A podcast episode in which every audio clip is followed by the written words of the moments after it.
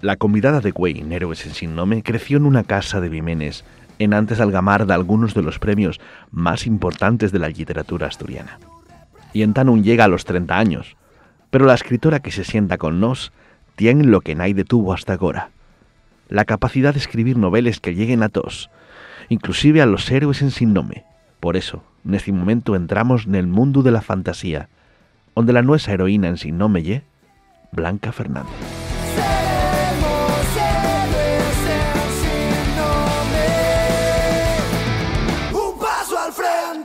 Buenas, bienvenidos a otro capítulo más de Héroes en Sin Nome. Bienvenido, bienvenida a nuestra entrevistada Blanca. Hola Raúl. Muy buenas. Estamos en La Yegra, en Oviedo, y esta vez toca nos hablar de literatura y literatura moza y otras muchas cosas. Así que vamos a por ella. Bueno, Blanca, ¿dónde viene ese interés por la literatura y sobremanera por escribir fantasía? A ver, yo desde siempre leo y escribo y sobre todo pues cuando yo era más niña, bueno, y ahora también, eh, siempre leía pues, autores de género como puede ser Philip Pullman, eh, de alguna cosuca de Tolkien, claro, cuando yo era más moza, no estaba yo para meterme en el Silmarillion, y pues autora, autoras como Úrsula Guin y tal, y entonces, bueno, pues como dicen, si es eso, pues acabes escribiendo eso, quiera, quieras o no, y sobre todo porque como yo el género que más me presta a mí, prestábame pues contribuir un poco a la literatura asturiana con ese género y que a la gente a la que presta también lo pueda leer. Y uno de los primeros sitios que ofrece la, la posibilidad de publicar es Formento. En tu trayectoria, ¿qué significa publicar en esta revista? Pues yo creo que, vamos, Formento fue un...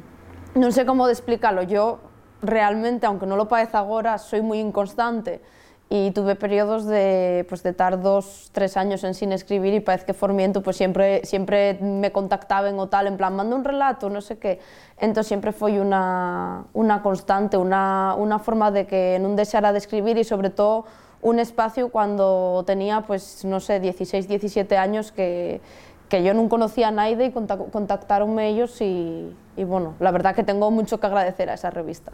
Y después de 15 años que va a cumplir ahora Formiento, ¿cómo, cómo ves la trayectoria de esta revista en general, no solo en, el, en el tu caso particular? Acabo sintiéndome un poco vieja, ¿vale? tengo, tengo que decirlo. Pues la verdad que, que, veo que, vamos, lo que entamó con autores que hieren en ese momento, va 15 años muy mozos, pues con el tiempo parece que son autores que, que ahora tienen mucha obra, que fueron algamando muchos premios y que yo creo que tienen mucho prestigio y, y reconocimiento en la literatura asturiana. Bueno, vamos a preguntarte por tus primeras obras. Debutaste con El hombre de los escaparines, después fue Trovadoresca, que de hecho fue primer premio Radagast. Y queríamos preguntarte cómo sucede la idea de publicar estas obras. A ver, y un poco complicado. Eh, bueno, de hecho, primero acabé Trovadoresca una primera versión, yo hice El hombre escaparines y yo hice una segunda versión de Trovadoresca. Y cuando ya sabía que El hombre escaparines se iba a publicar, gané el Rádagas, entonces eh, parece que se hizo más, más bombo primero de Trovadoresca que del otro. Bueno, fue un poco, fue un poco en guedello.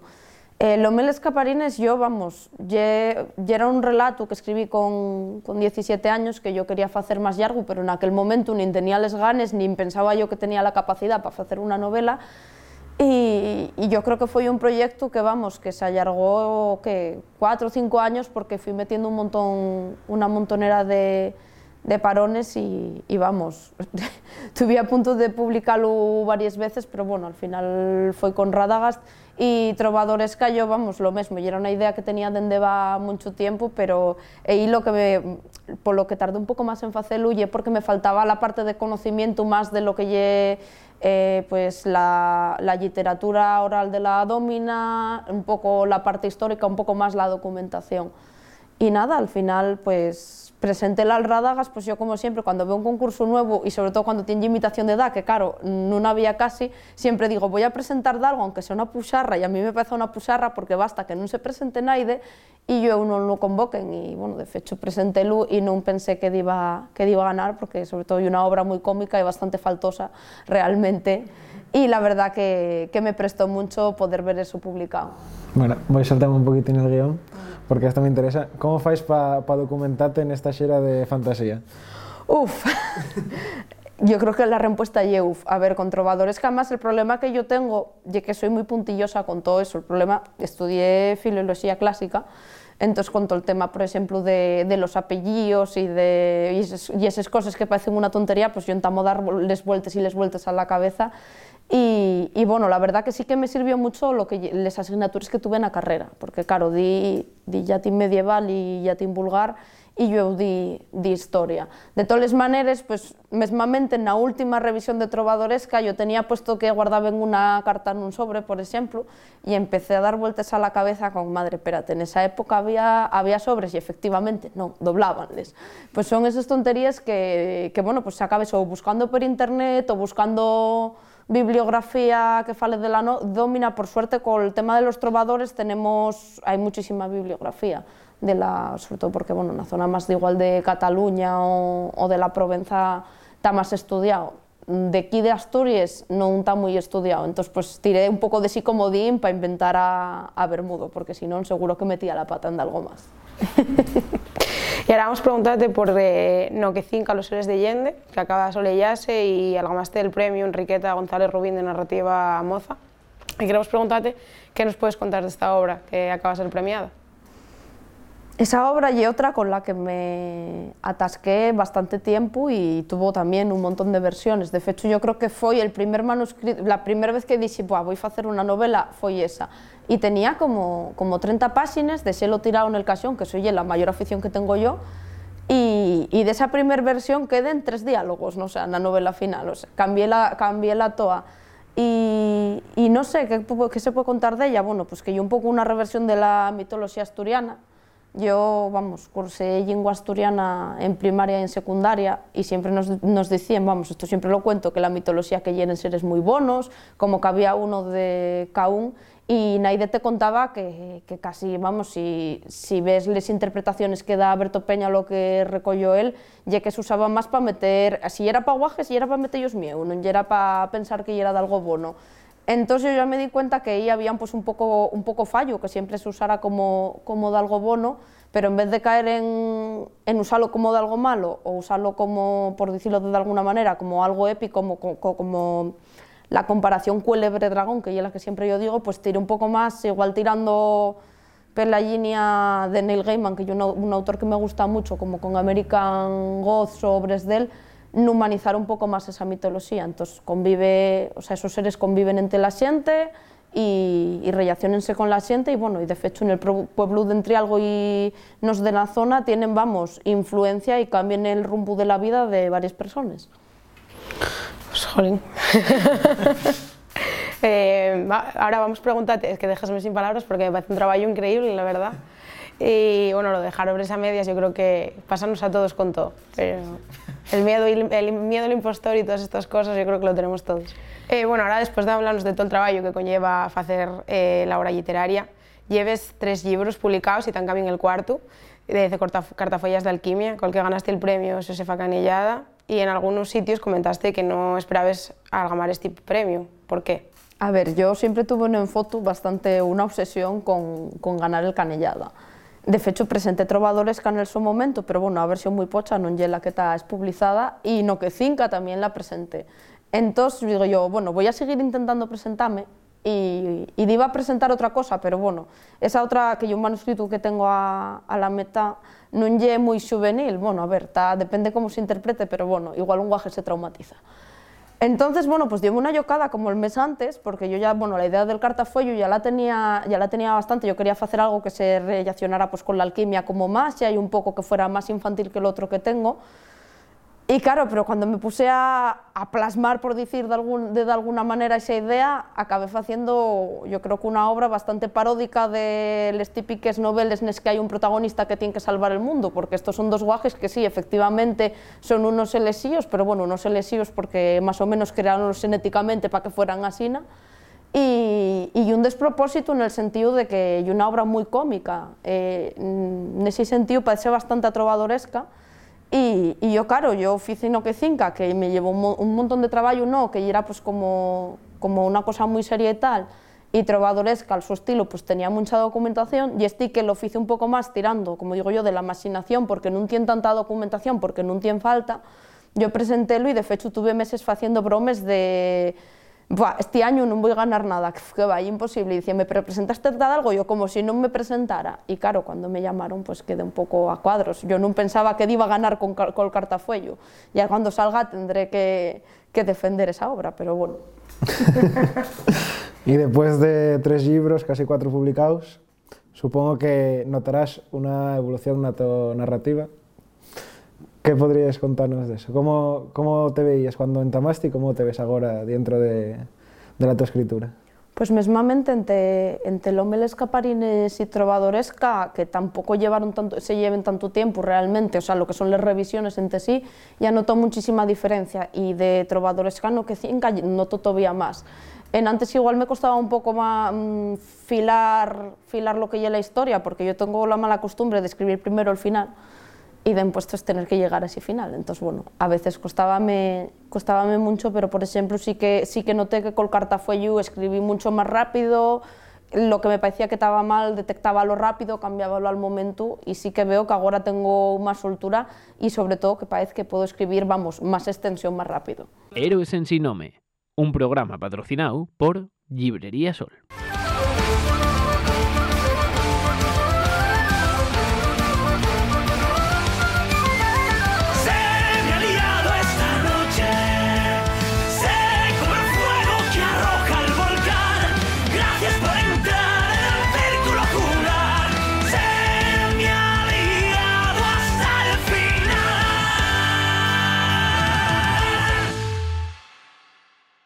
Héroes en Signome, un programa patrocinado por musicasturiana.com. Héroes en Signome, un programa patrocinado por Puru Remangu. Bueno, eh, primer premio Radagast, premio Enriqueta González Rubín, premio Josefa Canellada. ¿Con cuál de todos te quedes y por qué? Antes decías que igual Josefa Canellada. Con Canellada, pero porque ya hay obsesión y obcecación mía desde siempre. Para mí la literatura infantil y juvenil ya, vamos, pero importante porque yo aficionéme a la lectura con, con ella y siempre me apeteció más que hubiera más literatura juvenil, sobre todo porque infantil hay mucha, pero juvenil, juvenil tampoco hay tanta, si te parece a, a mirarlo, yo vamos, siempre vamos, voy a, seguramente siga escribiendo mucha más literatura juvenil que, que adulta o que infantil, y vamos, y era importante porque para mí era como el reconocimiento de, bueno, ahora que ella es adulta y es capaz de escribir para pa que tiene ahora la edad que tenías tú cuando te entamaste a aficionar de verdad a la lectura. Bueno, ahora tenemos que preguntarte qué se siente al ser considerada en 2021 la escritora más moza de las letras asturianas. A ver, yo creo que eso, bueno, no sé de dónde salió, entiendo que el de la, de la promoción de Lomeles Caparines, yo creo que soy un poco falacia, porque sí que es verdad que la novelista más moza sí que lo sigo siendo, pero a ver, la escritora más moza, más moza, a ver, hay gente haciendo relatos y poesía que tiene 16, 17 años, yo ya soy una abuelita, puedo ser, los, puedo ser la profesora de ellos, ya más de verdad, quiero decirte. Entonces, bueno, a ver, sí que lle un peso, más que un peso, yo creo que lle para mí lle frustrante en el sentido, sobre todo lo de ser la más moza, porque lle que casi no hay novelistas, o sea, que publican, salen que una novela de mujer al año, dos, como mucho, si hay suerte, y sí que es un poco frustrante que te pongan esa etiqueta porque lle que hay falta de más mujeres que hagan narrativa larga. Y como docente, ¿cómo ves a la gente moza asturiana y su implicación en, en la literatura? A ver, yo creo que hay que, que, separar un poco la implicación que pueden tener con el asturiano a la implicación que pueden tener con la literatura. A ver, la implicación con la literatura en general, no solo con la asturiana, sino en general, no nos presta mucho yer, pero vamos, que se te van a queixar en lengua castellana, van, que, van queixarte en inglés y van que a mí también se me queixen todos los días. Entonces, bueno, yo creo que hay que, que igual buscar lecturas que sean más entretenidas para ellos, porque claro, hay lecturas que ya llegué yo en el son momento, bueno, por suerte Pedro Páramo ya no sé pero claro, yo sé, yo qué sé, igual Crónica de una muerte anunciada, a mí parece una obra, vamos, a mí gusta mucho, pero igual a un niño ahora de 17 años me dice, pero ¿qué me estás poniendo aquí? Entonces yo creo que el problema viene sobre todo por la temática de, de las obras que se ellos ponen. Y aparte de eso, a ver, no, no tienen mucho hábito lector, a no ser que atopes alguna excepción. Bueno, cambiando un poco ahora de tercio, dejando el lado docente, que, que, bueno, que dice mucha verdad porque estás a pie con ellos. Ahora vamos a preguntarte por el panorama literario asturiano y qué eches en falta en él. A ver, yo creo que en los últimos años está, vamos, anovándose bastante. Hay más obras de fantasía, de ciencia ficción y de terror, por ejemplo. Yo creo que también hay innovación en la poesía. Por ejemplo, tenemos el poemario de Diego Solís, de Volvemos en seis minutos, y por fin hay más traducción de, de libros que yo considero clásicos, porque yo creo que en estos últimos años a la traducción sí que, sí que, se dio un emburrión importante.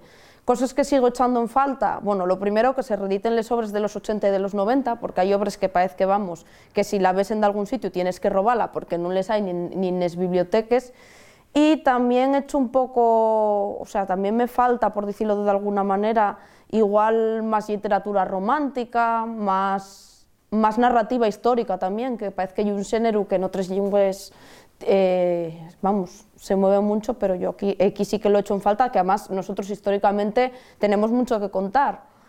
Y, y no sé qué he hecho así más en falta. Yo, diría, yo diría que eso. Y bueno, y sobre todo más, más cantidad de todo. A ver, quiero decirte, aquí cuanto, cuanto más salga mejor, porque hay veces que pones un ejemplo de un género o de una temática y salen un libro dos. Por ejemplo, yo siempre lo digo, temática zombies infectados, salte la de Caos de Adolfo Camilo y yo creo que vamos, no hay más. Y si hay otra, estará unos 80 o unos 90 de esos sobres que no es capaz de conseguir. Y de no escribir narrativa fantástica, ¿qué género te prestaría escribir? Eh, yo creo que es, hombre, ciencia ficción y terror, pero soy de trampa porque vamos, siguen la misma línea, pero yo creo que vamos, yo, yo creo que vamos, 10 de 10 escribiría histórica, pero bueno, ponerme a mí escribir histórica, que soy un poco obsesiva con el tema de la adecuación y tal, pues no iba a ser sano.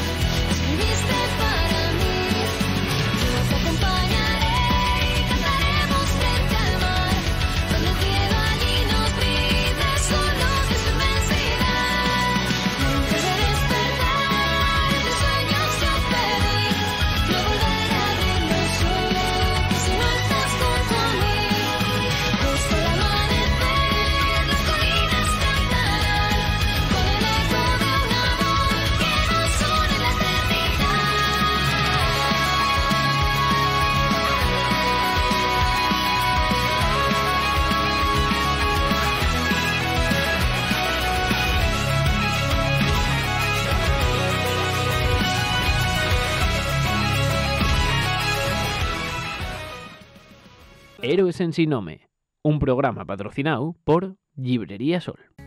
Héroes en Sin Nome, un programa patrocinado por Puro Remango. Bueno, ahora vamos a pasar a una sección muy seria, como siempre, que es el currículum, espacio patrocinado por Páramo Bar y La Raposa. Bueno, y tendría que decir La Raposa primero porque estamos en Oviedo, ¿no? estamos además al lado de La Raposa. Pues allá, bueno, per perdónanos, por favor. y nada, estamos preguntando tú, eh? Sí. Presentar la tu mellor novela nunha, na mellor librería de España e que el público te pida que escribas en castellán o presentar nun chigre de Vimenes. Home, eso, vamos, aí non hai duda, presentar nun chigre de Vimenes, eso lle presentar en casa, para mí lle trampa. Pero ves mejor presentar en un chigre que en unha librería? Y que a mí préstame máis, personalmente, pero non sei se lle que soy moi punky. A ver, préstame presentar en librerías, pero ya tuve, no en presentaciones, pero sí en varios contextos cuando, pues, por ejemplo, cuando gané de algún de los premios, pues gente que, que te conoce y tal, ah, ganaste un premio, sí, eh, ¿de qué va la novela? Díceslo, ah, ¿y dónde la puedo mercar? Aquí. ah, pero este título ya es raro, y dices, ¿ya qué tan asturiano? Y entonces pues también la retafila de comentarios que, que no quieres escuchar, y a mí la verdad que eso incomódame bastante. El hecho de presentar en una librería y que me tenga que, que expresar en castellán, hombre, si la novela tuviera en castellán, obviamente no hay problema, pero es un poco complicado. Bueno, vamos a por la segunda, eh?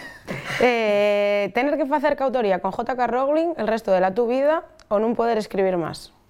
non poder escribir máis. E que lo de J.K. Rowling, a ver, é superior a mí esa muller. O sea, creo, creo que era un referente para el colectivo LGTB y de repente cruzóse el cable y, y ya está, vamos, yo para mí esa persona vetada, ya te lo digo. Bueno, para el, para el que sea medio dumio, no sé cómo llamarlo, o te un poco perdido, o perdía, y es que J.K. Rowling hizo hace tiempo una actuación bastante transfoba y entonces, pues nada, cultura de la cancelación para ella. Cosines que pasan. De tayucos. Eh, escribir poesía todo el resto de tu vida y tener que malvivir de otra cosa, o escribir literatura comercial y vivir en Somio. Oye, complicada, ¿eh? A ver, yo por bien de la humanidad casi val más que escriba literatura comercial porque los poemas míos son para echar a correr en dirección contraria. Pero vamos, no sé yo si me veo haciendo ahí 50 sombras de Grey, 8 ediciones. La verdad que no me veo. Bueno, todo andará.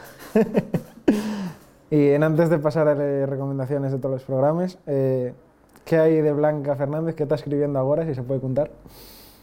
A ver, estoy de parón o sea, estoy de parón porque el cartafolio de alquimia afogóme bastante, vamos, tuve un mes que poco más trabajaba, preparaba materiales de clase, comía, dormía y escribía, porque claro, no, bueno, y hacía cosplay, obviamente.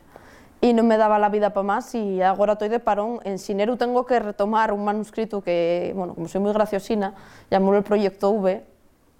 Llevo, no sé, cuatro o cinco años atascada con él, cada vez que atasco y retomo una una novela y ese sí que llega de adultos y, y, de terror. Entonces, ese sí que rompe bastante con todo lo que con todo lo que hice antes y en proyectos que tengo, pues más cosas de ciencia ficción en plan distopia, porque yo hice un relato que se llamaba Utopos, que en mi cabeza iba a ser una novela y ya fue iba casi 10 años. y, toda, y todavía no lo continué y después prestaríame facer algo de histórica ambientada na Guerra de Independencia, pero para eso fai falta documentación e la documentación a mí causa me estresas, entonces eso va a tardar. Siempre puedes contratar a Andresim, que te faiga todo. E cando atasques e non podes seguir, que, que soles facer? yo faigo la táctica, non de la avestruz exactamente, pero yo soy de tirar el manuscrito al caixón e agarrar outro. Así non me va la vida. bueno, tres premios non lle poca cosa. Non, non, non la técnica, non técnica. E que dirías a la, a la xente moza que tanta manda a escribir agora en asturiano?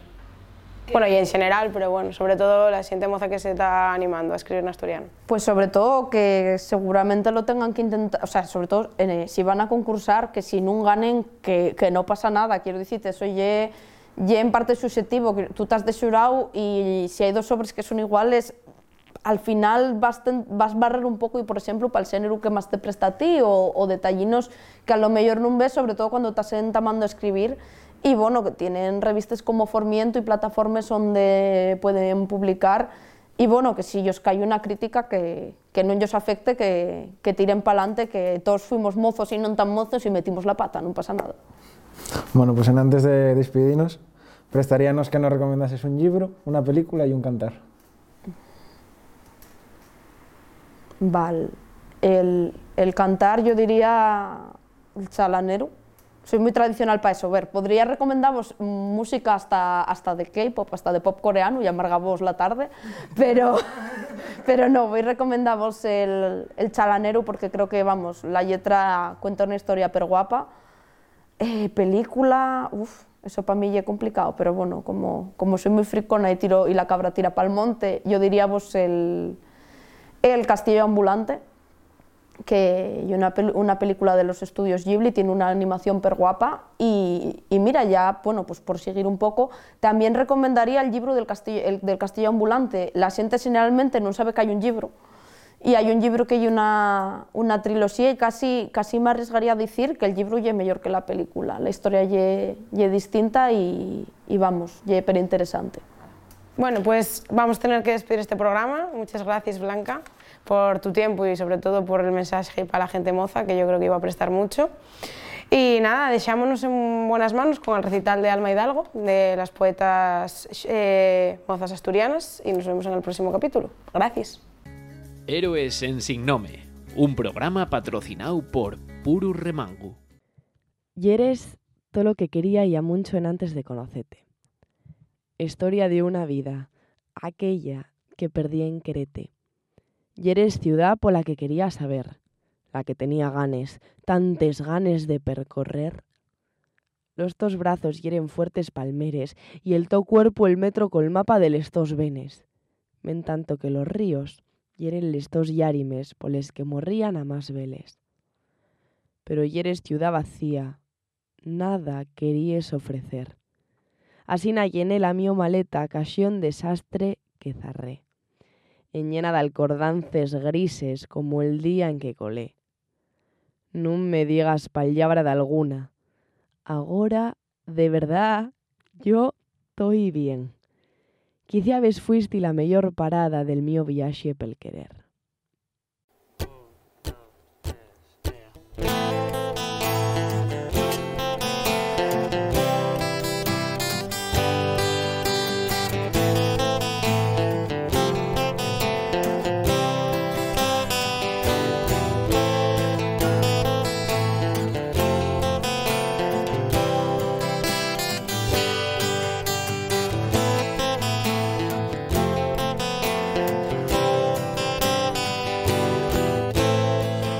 Salir sin miedo a nada, sin pensar lo que hay detrás.